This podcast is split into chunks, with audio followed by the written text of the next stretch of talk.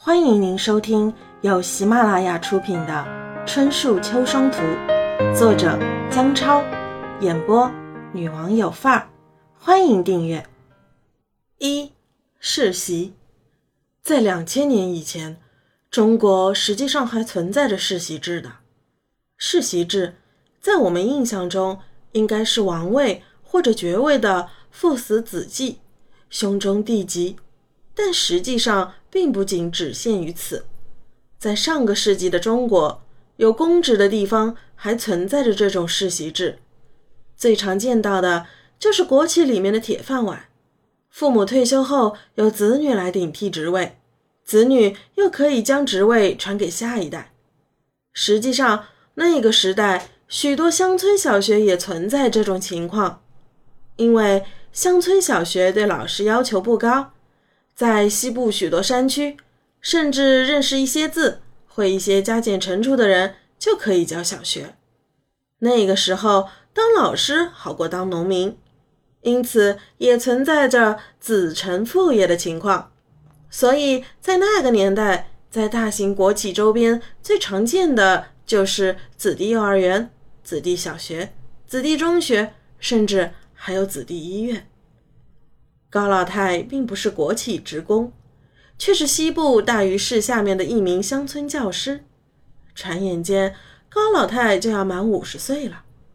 她想让自己其中的一个子女来继续自己的岗位，在选择接班人的时候，面对三儿三女，自己的铁饭碗传给谁，让她觉得有点犯难。但实际上，在她心里早就有了接班人的理想人选。大女儿王秀英狡猾任性，已经嫁人，目前在县城医院当护士，不用考虑她。二女儿王秀华老实本分，也已经嫁人，目前也是国企职工，也不用考虑她。小女儿王秀红，高老太称她为老八子，还在上中专，将来嫁了人要跟别人姓，也不考虑她。大儿子王建业，邻居都叫他王老大，老实本分，目前在家种地，不过头脑好使，做过几年生意，就是性格上不太像自己，总有些说不来的感觉，反正就是不喜欢他。二儿子王建伟，读过几年中专，现在游手好闲，没一个正当职业。不过性格和自己非常相似，从小到大最喜欢的就是他，就传给他吧。小儿子王建军，高老太称他为王老幺，目前还未成年，还不具备接班资格。在传位的时候，众人都反对将职位传给王建伟，一致要求传给王建业，但是高老太力排众议。硬是把自己的铁饭碗传给了二儿子，理由是二儿子没有生活保障，又不会种地，怕把他饿死。这些理由当然是牵强的。当年只能供大儿子和二儿子其中一人读书的时候，二儿子就已经赢了一把了。所以要说当父母的不偏心，还真不是那么回事儿。毕竟父母是原件。子女是复印件，哪一份复印件与原件最相似，肯定最受欢迎。如果说二儿子王建伟也能像高老太那样，在基层教育岗位上坚守一辈子，为山区教育奉献出自己的青春年华，那倒也无话可说。可王建伟偏偏就是个不安分的人，在接过了高老太的铁饭碗之后，不到一年时间。王建伟便将铁饭碗打烂了，为了自己的梦想，招呼都没有打一声就辞职下海去了。这一下可把高老太给气坏了。但气归气，毕竟是自己亲生的，谁叫他性格和自己又最像呢？二儿子现在的选择和自己当初传位的时候也很相似啊，现在后悔也来不及了。如果当初传位给大儿子，或许又不一样了。可惜没有如果，只有现在的结果和将来的后果。高老太虽然出身农村，在基层教育岗位上奉献了一辈子，但她的内心实际上和二儿子一样不甘心。她不甘心在农村待一辈子，她想进城。在那个年代，农村里养儿防老绝不是一句空话。在农村，如果老两口不跟儿子过的话，往往会分家。不过，一般离儿子比较近。也有个照应，即使是没有儿子的家庭，也会采用招赘的方式招一个女婿回来，就是为了能老有所依。而主动搬到女儿家去住的，基本上看不到。不过高老太早就有了自己的主意，眼下先跟大儿子住在农村，而且大媳妇有些缺心眼，人老是好欺负，在这里不会受气。至于进城嘛。得好好筹划，机会总是留给有准备的人的。一晃就是十多年过去了，眼看在乡下的生活越来越枯燥，随着小女儿老八子王秀红的嫁人，高老太那颗不安的内心再次躁动起来。在这十多年间，高老太曾经想过要去大女儿家住，顺便帮忙带带外孙，但是从事护士工作的王秀英有洁癖。而且嘴巴又闲不住，一天到晚各种抱怨、各种挑剔，让她受不了。而且大女儿一家前些年又搬到了几百公里以外的大城市荣州发展去了，在大女儿家里还不如农村自在些。二女儿王秀华家呢，没有机会。王秀华的公婆都还活着，去她家住也不合适。再说二女儿生了三个小孩，一个人带三个。太累。二儿子王建伟虽说下海几年又回来了，目前也在几百公里以外的城市安家落户，倒是混得还不错。按理说现在就属二儿子条件最好，可是二媳妇的嘴巴也是厉害的紧，在他家占不到便宜，暂时不去。小儿子现在还是单身狗一个，要是去了不照顾他，就算好的了。而且，就算去了，也影响小儿子谈女朋友，不能去。眼下只有小女儿老八子这条路了。虽然老八子的公婆还活着，但是婆媳间矛盾非常尖锐。再加上老八子又生了一对双胞胎儿子，婆媳矛盾已经到了宁愿将双胞胎送到王秀华家抚养，也不愿意让公婆插手的地步。看来机会就在这里。正当老八子为了双胞胎没有人带的事正一筹莫展的时候，高老太主动举手请：“我来给你带双胞胎。”老八子一听，这是好事啊，自己的亲妈来带小孩，那得多放心啊！这事儿就这么定了。中国有句俗话叫“请神容易送神难”，这老八子本来只是想着自己的亲妈来看小孩，那得多好。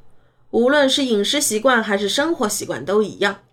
最主要的一点是，自己的亲妈来了，就可以彻底把婆婆要带孙的念头给断了。所以老八子打定主意后，立即把高老太接到家中。但是高老太是不是真心想带那对双胞胎，目前还是一个大大的问号。高老太自打进城给老八子又带双胞胎后，最开始却是很勤快。任何人都一样，开始的时候都要表现一下。高老太也不例外，每天对着哇哇叫唤的双胞胎，却是忙前忙后，左手抱一个，右手抱一个，忙得不亦乐乎。高老太的小女儿与小女婿平日里都要上班，家里大多数时间就只有高老太一个人带着一对双胞胎。但是时间久了，还是会觉得烦躁，渐渐的。高老太对于小孩的饮食就不那么上心了，能偷懒的时候还是尽量偷个懒。起初双胞胎还能吃上可口的东西，高老太也是换着花样弄给双胞胎们吃。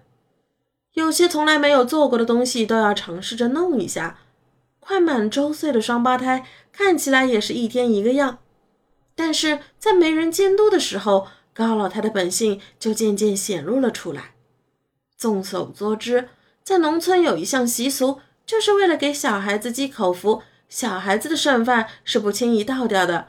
明明其曰顿顿有余，一般是热一下留着下一顿吃。毕竟在那个物质不丰富的年代，这种做法无可厚非。在那个年代的人们体质也要好一些，而生在二十一世纪的宝宝们，肠胃功能似乎就比七零八零后们差了一大截。天气渐渐炎热，双胞胎的食欲也受到了一定的影响。这一天，高老太依旧想偷个懒，便马马虎虎地做了一点吃的。但双胞胎的嘴巴又特别挑，有些不对胃口的饭菜，自然就吃的少一些。高老太又节约惯了，索性将双胞胎们的剩饭放置厨房，等下午热一下再喂他们。至于为什么不放冰箱里，高老太的想法是放冰箱里费电，拿进拿出太麻烦。等到下午双胞胎们饿得嗷嗷叫的时候，高老太立即冲进厨房，将两碗剩饭拿来，直接喂给双胞胎吃。至于饭是不是冷的，有没有变质，高老太认为现在天气热。常温下的饭也很热乎，如果再热一下，就会烫到小孩子。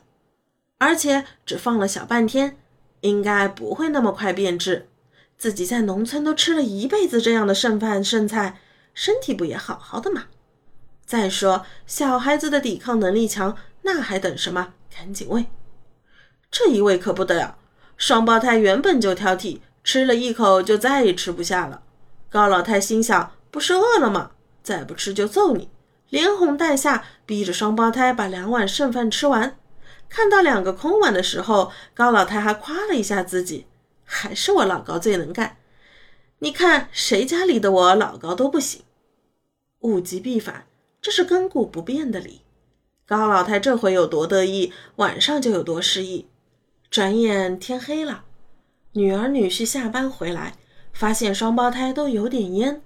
打不起精神，再凑近一点，一阵恶臭传来。原来双胞胎拉肚子了，拉得没有精神叫唤了，只能任由满屁股的屎尿包在纸尿裤里。而高老太呢，这会儿正得意地看着电视。原来电视里正在说关于农村的种粮补贴的事情。高老太是身在城市心在村，还在惦记着他的几亩地。能享受多少政策呢？这下可把老八子给气坏了，劈头盖脸的就骂开。虽说是亲妈，但是遇到了亲妈伤害到子女的时候，好像大多数做女儿的都选择骂自己的亲妈来维护子女。毕竟母女间是亲的，一起生活了几十年，骂一骂也不会发生多大的矛盾。而当妈的遇到被自己女儿骂的时候，往往也不会过多争执。自己生的没管教好，挨骂也是应该的。可是高老太就不一样了，好你个老爸子敢骂我老高，那还得了？我不跟你们玩了，当下就换衣服换鞋子要回农村去。在那个自行车还是主要交通工具的年代，交通远没有现在的高铁时代这么发达。从小女儿所在的城市荣州回到大余市，坐火车也得大半天，坐汽车得折腾一整天。高老太就有这勇气，说走就走。谁都知道，高老太只是做个姿态，毕竟费了那么大劲才进了城，这会儿就是做给小女儿，尤其是小女婿看的。高老太的小女婿姓淳，名淳于，在单位里做行政及兼任领导司机工作，周末都很难得在家里，随时随地要接送领导及公司的重要客户。自然见多识广，一看丈母娘那些假动作，就知道啥情况了。赶紧拦住，说了自己媳妇几句，大体上还是劝和。这样高老太找了个台阶，赶紧下，闷声不响的就倒在沙发上，直哼哼着喊头疼心慌。老八子从小到大也不止一次见到自己的亲妈这样了，索性就让它装吧。